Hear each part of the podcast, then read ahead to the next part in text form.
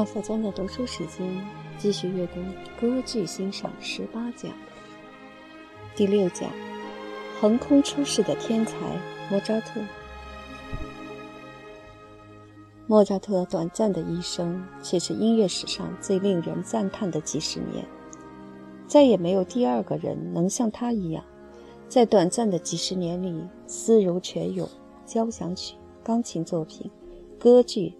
就像贯穿他一生的线索，也是留给后人永远的精神财富。从最早的不甚成熟的作品，到晚期巅峰的魔笛、唐·乔瓦尼、莫扎特的作品，一直是学习声乐的学生必经的道路，也是全世界歌剧院的圣经。不仅他晚期的几部作品一直持续不断地上演了几百年。就是早期的一些作品，也在近几十年被挖掘出来，重新整理和上演，被赋予了新的价值。莫扎特诞辰二百五十周年的时候，故乡萨尔斯堡的艺术节上演并出版了全套歌剧，代表了二十一世纪对莫扎特价值的肯定。莫扎特之所以在歌剧上占有特殊的地位，是因为在歌剧四百年的历史上，莫扎特站在了一个承前启后的地位，总结了过去二百年的成就，开启了后二百年的大门。莫扎特的歌剧创作之路贯穿了他短暂的一生，他自己也将歌剧创作视为自己最主要的艺术创作活动。海迪时代的他就已经沉浸在剧院里，通过周游欧洲。汲取了不同地方的不同风格，甚至可以说他是首个欧洲歌剧的集大成者。在他的年代，莫扎特无疑是最超前、最先锋的。当今最伟大的指挥家之一丹尼尔·巴伦博伊姆就曾说：“没有比莫扎特的《魔笛》更德国的，也没有比莫扎特写的《大彭特三部曲》更意大利的。莫扎特可以说是最早的。”泛欧洲人。一用德语写歌剧。莫扎特和过去的歌剧大师一样，博采众长，吸收为己用。在歌剧方面，他的主要精神源泉有三个：意大利喜歌剧传统、意大利正歌剧传统和德国的歌唱剧乐传统。这三种题材下，莫扎特都创作了令人赞叹的佳作。然而，莫扎特的伟大之处在于他能够完全吸收这三种来源，达到信手拈来的程度，并将德国歌唱剧、喜歌剧发展到了前所未有的高度。早年的莫扎特就已经展现出成熟的作曲技巧，如他1770年创作的正歌剧《彭特国王米特利达特》。刚刚十四岁的孩子就能写出这样严肃题材的歌剧，足以证明他在歌剧领域无与伦比的天赋。莫扎特在很早的时候就涉猎了德国的歌唱剧，然而在意大利歌剧一统天下的年代里，莫扎特也像所有讲德语的作曲家一样，心里永远有一个疑问：什么才是德国歌剧？德语能像意大利语一样唱好吗？不仅仅艺术家们有这个疑问，当权者也同样有这样的欲望。一七七八年，奥地利皇帝约瑟夫二世就在城堡剧院建立了一个专门用德语演唱的意大利剧团。尽管五年后这个宏伟的计划便搁浅，但今天看来，其最伟大的成就便是帮助莫扎特成功演出了《后宫诱逃》。值得注意的是。也就是这部《后宫诱逃》，让皇帝约瑟夫二世接见莫扎特的时候，说出那句著名的评语：“亲爱的莫扎特，这对我的耳朵来说实在太美妙了，只不过音符有些太多。”而莫扎特的回答也非常经典，他说：“请陛下原谅，这些音符一个不多，一个不少。”莫扎特面对的最主要的问题就是意大利歌剧的定规。宣叙调和咏叹调如何在德语的框架下处理。然而，歌剧未必就需要泾渭分明的宣叙调、咏叹调。莫扎特作为史上最伟大的歌剧作曲家，也未曾都写宣叙调。他早期的德语歌剧《扎伊德》就勇敢地使用了话剧对白，配上音乐和咏叹调，并不理会批评家们或者吹毛求疵者讽刺他话剧加唱。后来的后宫诱逃、魔笛。也不曾改变这个思路，大量德语对白也没有改变。魔笛是史上最伟大的歌剧之一。莫扎特之所以如此做，其实有他的道理。德语如何进行歌唱，自古以来就有过几百年的探索。海因里希·施茨继承了意大利巴洛克的风格，在他大量的宗教作品中探索出了一条用德语演唱的道路。巴赫在他的康塔塔和受难曲中，则进一步发展了德语的宣叙调风格。海顿在他的清唱剧中，也继承并发扬了用德语演唱的高超技巧。可是，歌剧舞台上一直是意大利语统治一切，就连海顿写的也是意大利语的歌剧。莫扎特在进行创新的时候，他的出发点就是德语戏剧，先从戏剧中配上音乐。再用意大利歌剧的风格引入德语戏剧的轨道。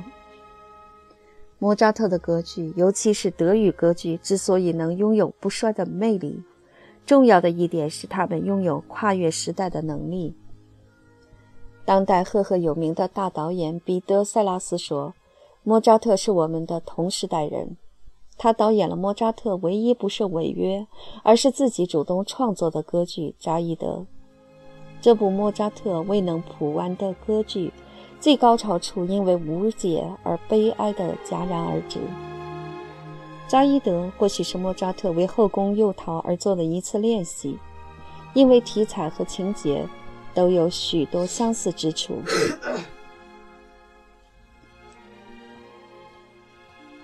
莫扎特的剧本描写的是土耳其宫廷里抓来的西欧奴隶如何逃离的故事。这里我们有了一个很好的范本，莫扎特歌剧在当今的价值和意义。德语歌剧一向和现实紧密联系，贝多芬的《费德里奥》是对自由的极度渴望，瓦格纳的歌剧则直接倾注了他本人的政治热情。彼得·萨拉斯宣称，莫扎特与我们同在二十一世纪。从莫扎特的歌剧里读出了向向新时代的奴隶制度宣战。为此，特地从第三世界或者郊区黑人、阿拉伯人移民区找来了演员。当代艺术家们在莫扎特的歌剧里挖掘或注入了自由主义和人文主义思想，是否提升了过去比较受忽略的境界和内涵？如果说幼年时候写作的那些德语歌唱剧帮助莫扎特打开了这扇大门，青年时代的后宫诱逃。扎伊德等丰富了他在德语歌剧方面的经验，那摩迪就是集大成者。摩迪不同于过去所有的德国歌唱剧，虽然歌唱剧的外表还在，但莫扎特融入了更加严肃的成分，如大祭司萨拉斯特罗的音乐，奠定了未来德语歌剧的发展之路。摩笛的音乐充满了诗意和神秘色彩，即使在今天，也是各大剧院最常上演的歌剧。其中所有的主要咏叹调都是独唱歌手们最珍爱的。摩笛里的欢乐、搞笑成分源自莫扎特对戏歌剧的熟人。萨拉斯特罗这个角色则代表了莫扎特对正歌剧的精通。虽然成熟期的莫扎特只有《低头的仁慈》这一部正歌剧，人们为什么走进剧场？为什么走进歌剧院看歌剧？两条看似互相矛盾，但却如同经纬线互相贯穿的理由，可以充分揭示这种动机：一是希望看到平日看不到、不同寻常、充满想象力的东西；二是希望看到自己熟悉、了解。唤起共鸣，甚至里面有自己影子的东西。二者看似矛盾，但其实充满了关联。其实这样的动机和电影相同，电影史上最为成功的电影莫不如此。电影、歌剧很相似，剧情甚至人物有时看起来荒诞，但内中却包含了深刻的人性和思考。场景有时候很不可能在现实生活中发生，非有最具想象力的艺术家才能创造，但却是生活的折射，是人性的折射和对这个世界、对人类精神永恒的拷问。摩迪在精神层面上满足了所有的期待和要求。莫扎特笔下的魔幻世界、王子的爱情故事。夜后的毒辣阴谋等都充满着无以伦比的想象力，美妙而和谐的音乐和令人应接不暇的经典咏叹调唱段，描绘出了最奇妙、最精致的梦幻故事。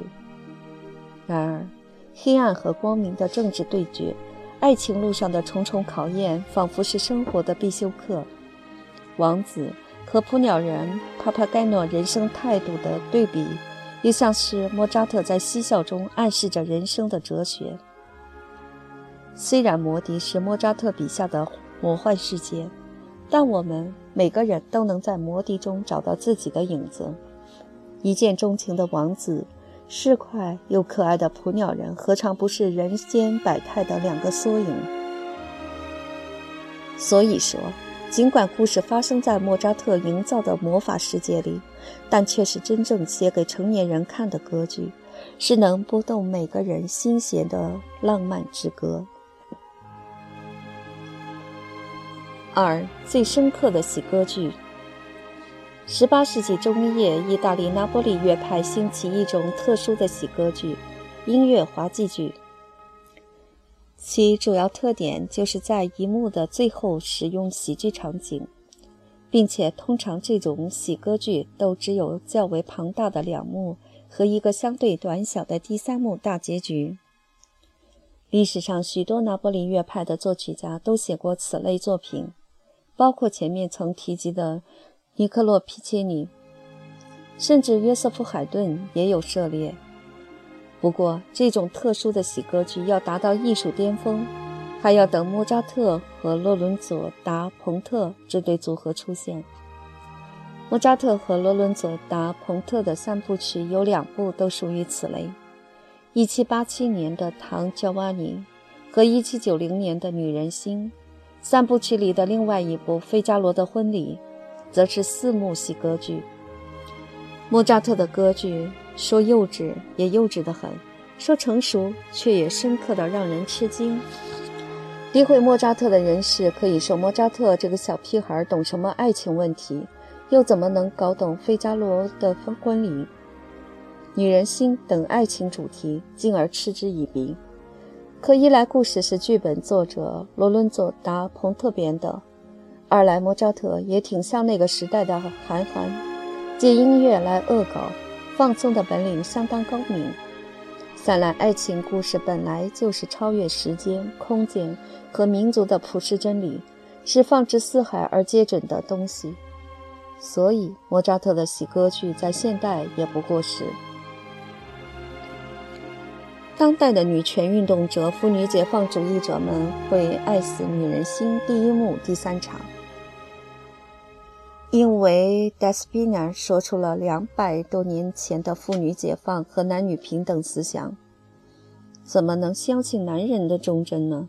女人也该和男人一样有逢场作戏、寻欢作乐的权利。喜欢爱情戏的朋友们也一定不会失望，里面调情、勾引、诱惑的片段个个精彩，个个都是鲜活的实战案例，绝对能写进哈佛情爱教科书之类。保证比什么韩剧好看多了。和德语歌唱剧一样，莫扎特在写作喜歌剧的时候，也面临着很重要的时代转折点。喜歌剧也在悄然发生着变化。过去拿波里乐派的简单逗乐，正在逐步被边缘化。两性关系、普遍人性的主题，对贵族制度的讽刺挖苦，正逐步改变着喜歌剧的面貌。费加罗的婚礼就是最好的例证。歌剧里不仅涉及封建地主阶层长久以来的出业权问题，更充满了各种各样的爱情关系。而最后，歌剧解决矛盾冲突的办法也异常巧妙，充满欢乐的喜剧感。皆大欢喜的背后，让人隐隐有对社会现实的深思。这样的转变，使得莫扎特的喜歌剧有了前人所没有，也不可能具有的深度。也正是这种深度，给两百年后歌剧界一直持续不断的再创造一原动力。因为莫扎特的深度具有永恒的意义，同莫扎特自己的德语歌剧一样。莫扎特晚期最成熟的时候所创作的意大利歌剧，也同样融会贯通、兼容并包，达到了歌剧史上前人所不能达到的境界。唐·乔瓦尼就是一个最好的例子，安娜就是一个意大利正歌剧一样的角色，而《雷布莱罗》和《泽琳娜》则有传统喜歌剧的风范，埃尔维拉介于两者之间。莫扎特在这里已经超越了他所学习、借鉴、模仿过的前人。莫扎特对歌剧质量的要求之高，可谓吹毛求疵。他十分关注细节，对哪怕是音乐之外的元素都要求极高，只要他们对歌剧呈现出来的艺术效果有影响。据说，唐乔瓦尼在布拉格的最后一次排练时，莫扎特对扮演泽琳娜的演员非常不满，认为她缺乏力量。泽琳娜被唐乔瓦尼粗鲁的求爱吓坏，按照剧情要求需要跑到幕后惊叫，可是莫扎特永远觉得这位演员的尖叫不够好，他直接从指挥台爬上舞台，到了他该尖叫的时候，莫扎特直接伸手出其不意地猛掐了这位女高音一下。这下他受了惊，尖叫非常逼真，这才让莫扎特满意。莫扎特虽然爱闹恶作剧，但这样的行为只能说是他对演出质量近乎苛刻的要求。音乐方面，重唱和咏叹调的发展是莫扎特天才的反应。如果说过去巴洛克时代歌剧每一幕的结尾都需要一首合唱来结束，那么莫扎特手里的喜歌剧。则多采用重唱，无论是《女人心》还是《唐·乔瓦尼》，或者《维加罗的婚礼》，里面都有大量精彩的重唱，从二重唱到五重唱乃至六重唱。重唱在莫扎特的歌剧里起到非常独特且重要的作用，在歌剧史上也是非常鲜明的创新。重唱将过去平面的歌剧发展变为立体。将过去直线式发展的冲突变成交叉的复杂的冲突，无论对舞台调度还是对歌唱家的艺术素养，都提出了更高的要求。而作为交响乐的大师，莫扎特在创作歌剧的时候，也比别人多了一件武器，就是他的歌剧乐队部分创作的十分丰满，音乐变化多端，和声丰富多彩。加拿大钢琴怪杰古尔德曾经讽刺意大利歌剧，认为只有第一行旋律能偶尔有点意思，别的都是狗屎一坨。意大利的二流作曲家的确有这样的恶名，但莫扎特的手笔就不一样了。莫扎特在意大利歌剧的范畴内所创作的咏叹调，更是达到了前无古人后无来者的高超境地。德国最优秀的男高音歌唱家弗里茨·翁德里希就曾经说过：“莫扎特的歌剧咏叹调是所有歌手都应该永远吟唱的。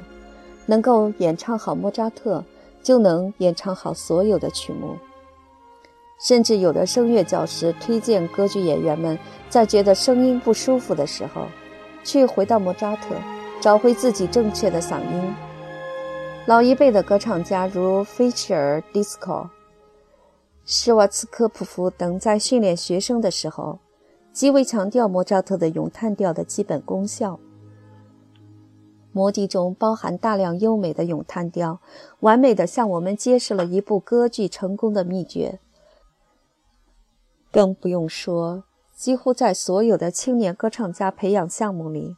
都把莫扎特的歌剧角色当成必修课，都需要烂熟于心。